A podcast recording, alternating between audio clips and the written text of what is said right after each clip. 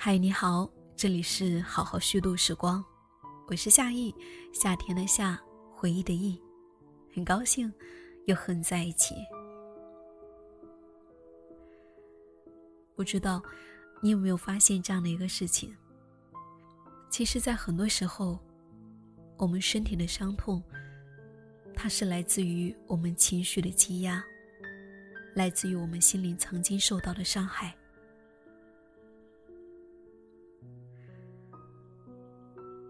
那么今天，就来跟你分享一位患干眼症的患者所分享的故事。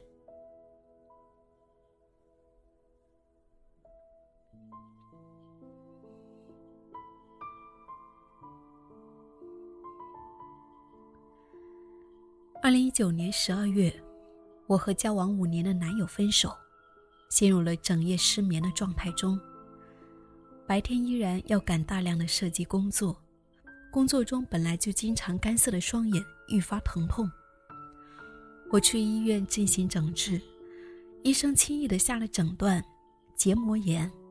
一个月后，病情仍未好转，而此时疫情爆发了，我的视力开始骤然下降。无助之下，我开始网上问诊：“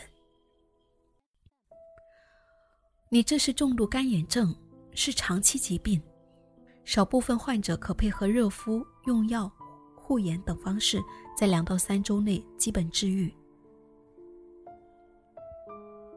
干眼是由多种因素引起的泪液及眼角异常，眼膜稳定性下降导致眼膜不适的症状，同时可能伴有眼角损伤、眼角不适。眼角不适具体表现为异物感、视疲劳、眼部疼痛、酸胀。视物模糊，且同时伴有畏光、风、干、烟、空调等。朋友们听闻了我的情况，安慰我：“没关系，干眼症很常见，不用担心，这病很多人都有。”我好似吃了一颗定心丸。最初一个月，我的病情确实有所好转。然而，疫情在全球的极度蔓延，加剧了我对未来的惶恐，持续的早醒、噩梦、失眠，让我的情况恶化。五月底，我去看本地权威专家，他查看了各项目的检查结果以后，很严肃的告诉我：“你的泪液基本没有，左右眼腺体损失了三分之一到二分之一，很可能伤到了黏蛋白层。”现在有两个方法，一是滴眼药水，提高基础泪液分泌量；第二是手术，用泪道栓堵住泪道和眼泪管之间的通道，增加泪液在眼表的停留时间。没有关系，栓子六个月内降解，很安全。任何手术都要谨慎对待。我查阅了相关资料，也咨询了一些病友。术后恢复率在百分之二十到四十，取材料安全，虽有少数发炎，但基本上在两周内恢复。于是我下定决心进行手术。手术定在六月初，主治医生亲切地跟我打招呼，舒缓紧张情绪。躺到手术台上后，无影灯的灯光强烈的刺痛了我的双眼。在把灯光亮度调到最暗后，我也依旧感到难受，太亮了。无奈之下，医生关掉了无影灯，凭借自己的高超技术，将两颗芝麻大的栓子塞进了我的泪道。整场手术仅花了三到四分钟。术后，半睁半闭，我走到了医院的门口。那时。正是下午三点，在前脚正准备迈入大门外的一刹那，阳光先行打入眼里，好痛！是因为刚做完比较敏感吧？我安慰着自己，却没有想到，这才是下一个噩梦的开始。用了消炎药以后，炎症减轻，可家中的灯光却愈发的刺眼。短短十分钟，双眼开始干涩，半小时后疼痛，迫不得已，我把所有的照明设备都贴上了黑色纸张，包括电器上的微小光点。同时，日常生活也变得举步维艰。那时候正值炎热的夏季，室内空调寒冷干燥，无法使用。超市、商场、地铁、餐厅、公交、医院，以及视线范围内随处可见的光源、广告牌、灯光下色彩艳丽的场景、反光等等，都刺激着我的双眼。在室外也不例外，来往车辆的大灯。红绿灯、街边小店的招牌、屏幕，都成了伤害眼睛的因素。同时，在这个无时无刻依赖网络的时代，出门需要手机定位，购物使用网络，付钱用支付宝，沟通用微信，就连必要时查个资料，也要用搜索引擎。突发的隔离让我成为了一座孤岛，年纪轻轻的花季少女。转瞬间成为了一位老眼昏花的独居老人。面临眼下种种难题，尤其是吃饭，因为外卖油盐多，尽可能自己做。炒菜是不行了，火苗干燥，排风会迅速的让泪膜破裂。切菜也成为了费时费力的事儿，一刀下去要瞄准方向，一份菜切完总要休息一阵，最终。我研究出了一套流程，花三分钟网上购买半成品，用电磁炉煮开水，一股脑的将菜肉和调料先后按顺序放下去。好在饮食清淡，日子也就这么一天天过去了。养身体也需要勤运动，忍痛去灯光透亮的眼镜店配了一副全黑墨镜，费了一些时间在网上买了一个超大帽檐的运动帽。戴上各类眼膏、蒸汽眼罩和热水，选了一家阳光充足的健身房，运动出汗，眼睛会有好转，但隔十来分钟就会开始干涩，再热敷十五分钟，运动歇歇。九月份，我寻到了一位专治眼疾的针灸医生徐医生，每周两次。将细长的针扎进面部，尤其是眼周的穴位，再辅以全身穴位，共约三十针，接上电，让针跳动二十分钟，一次下来，眼睛能够缓解一两天。徐医生很温柔，他经常和病人拉家常，舒缓他们焦虑的情绪。每当扎针的时候，他总会笑着说：“放松，放松。”在这一间不到五十平的针灸室里，我见到了许多病人，他们大多都无法工作，每周聚在一起会交流近况。眼睛怎么样？哪一款眼药水好？能工作了吗？紧皱的眉头成为了标配，失眠是常态。徐医生说，干眼症并不重，但很痛苦，且病人。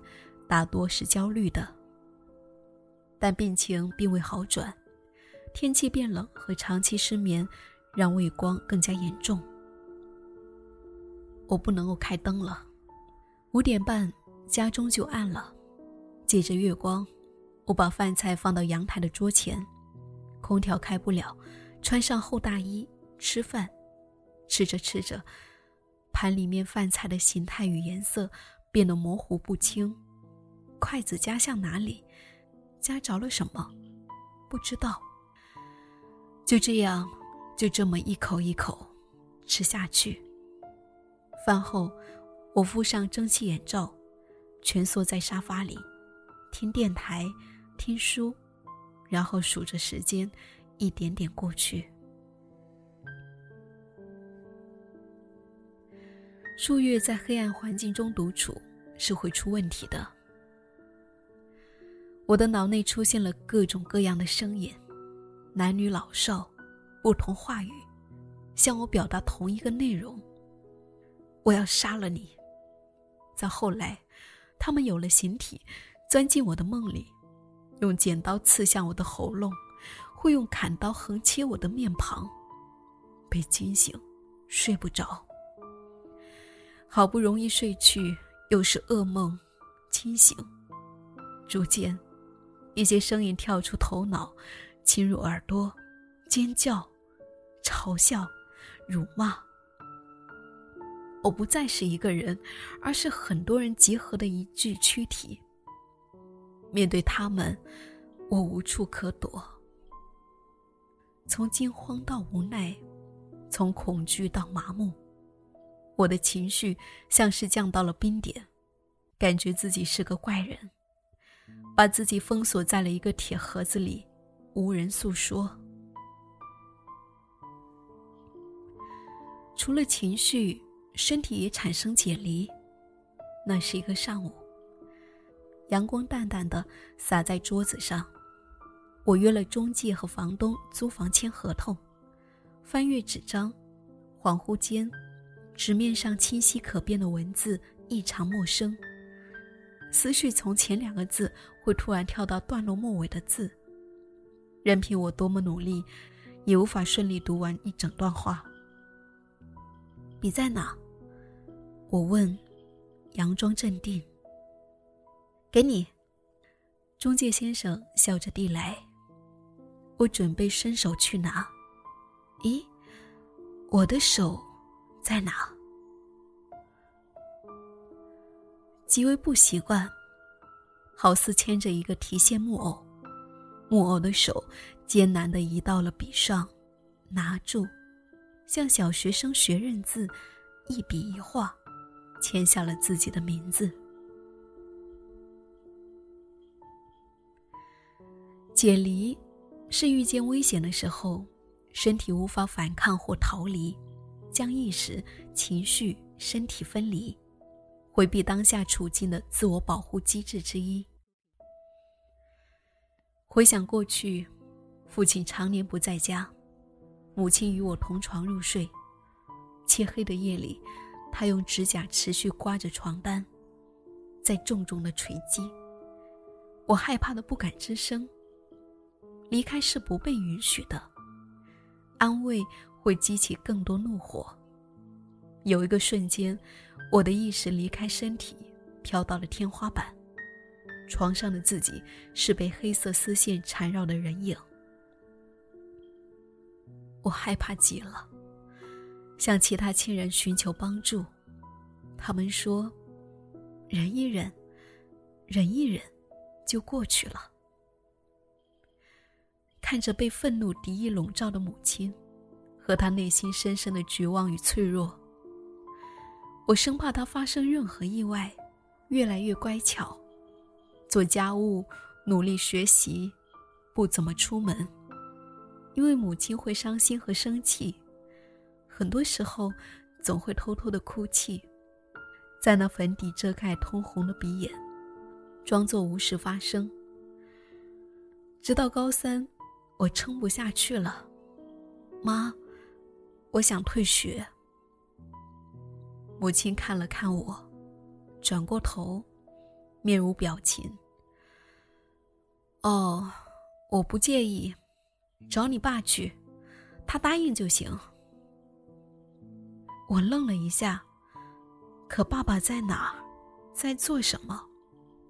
看着那个陌生的号码，我对自己说：“忍一忍，忍一忍，就过去了。”现在的自己，面对着同样的夜晚，除了月光，漆黑一片。我看着这个瘦小无能的自己，止不住的落泪。心中自责，再哭眼睛就更糟了。眼中浮现的，是亲朋好友失望的看着我，一一离去。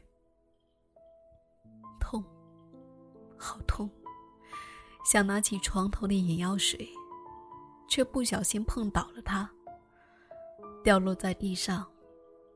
夜晚，好黑，我趴在地板上。小心翼翼的费力寻找。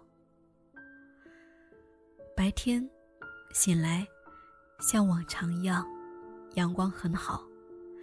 我自然而然的看了看窗外，那儿有一股莫名的吸引力召唤着我。带着好奇，我走了过去。突然，大脑反复回放一个画面：一个少女越过栏杆跳了下去。刹那间，全身寒冷打颤。我向大脑发出信号，退后。双脚却像绑了重石。停在原地，蹲下。凭着最后的意志力，我对自己说：“蹲下，意味着我要花费更多的力气站起来，才能跳下去。而我没有那么多力气。”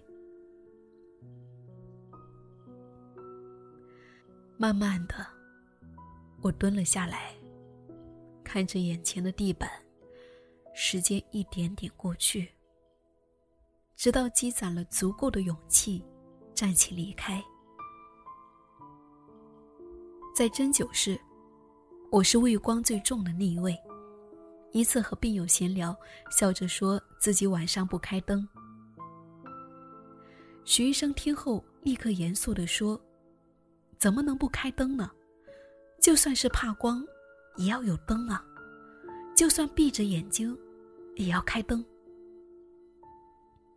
光这么重要吗？回到家后，我尝试着开了大灯，然后闭上双眼，戴上蒸汽眼罩，暖暖的橙黄色灯光照了进来。有一些不适，泪水从眼眶流淌了下来。一种莫名的情绪涌上了心头，是对光的渴求。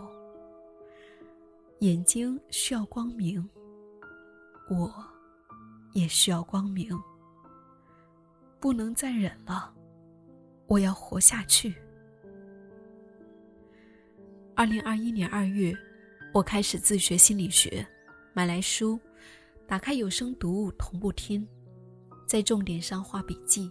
同时走进心理咨询室，老师的咨询室阳光柔和，与他的交谈像极了和一位历经沧桑的哲学家一同探讨人生的沉浮。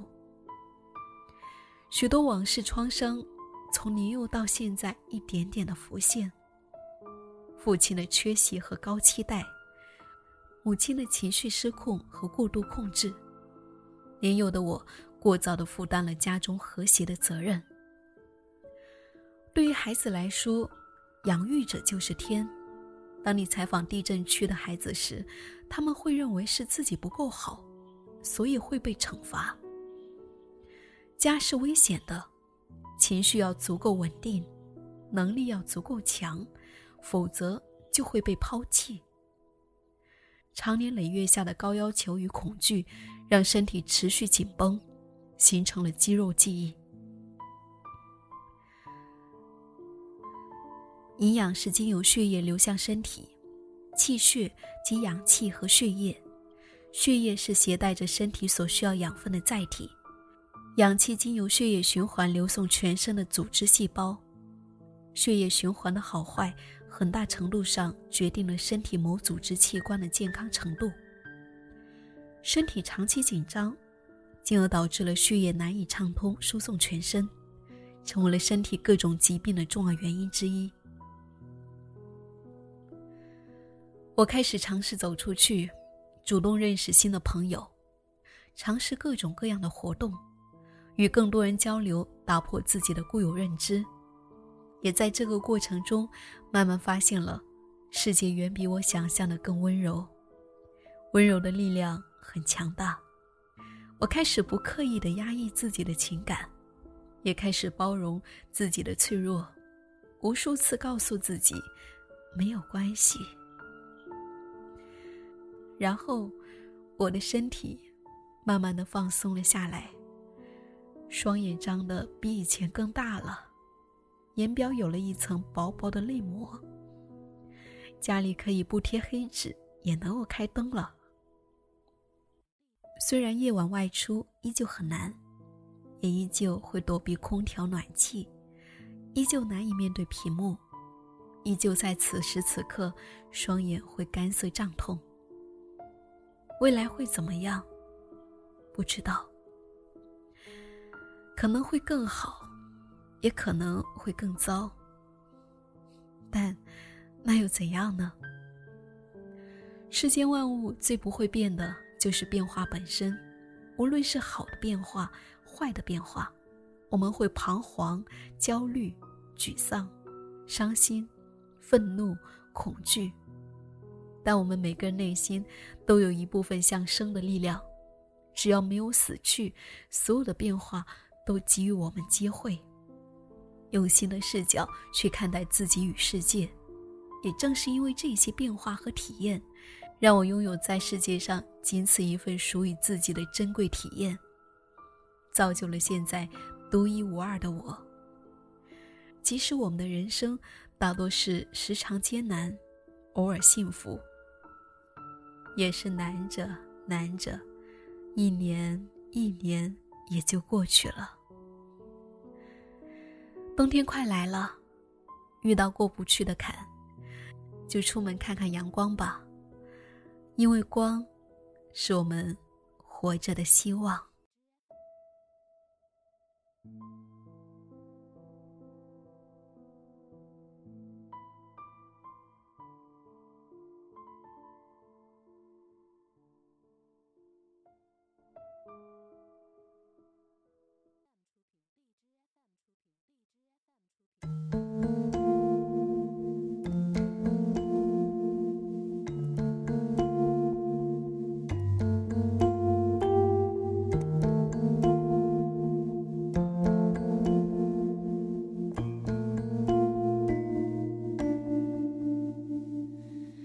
这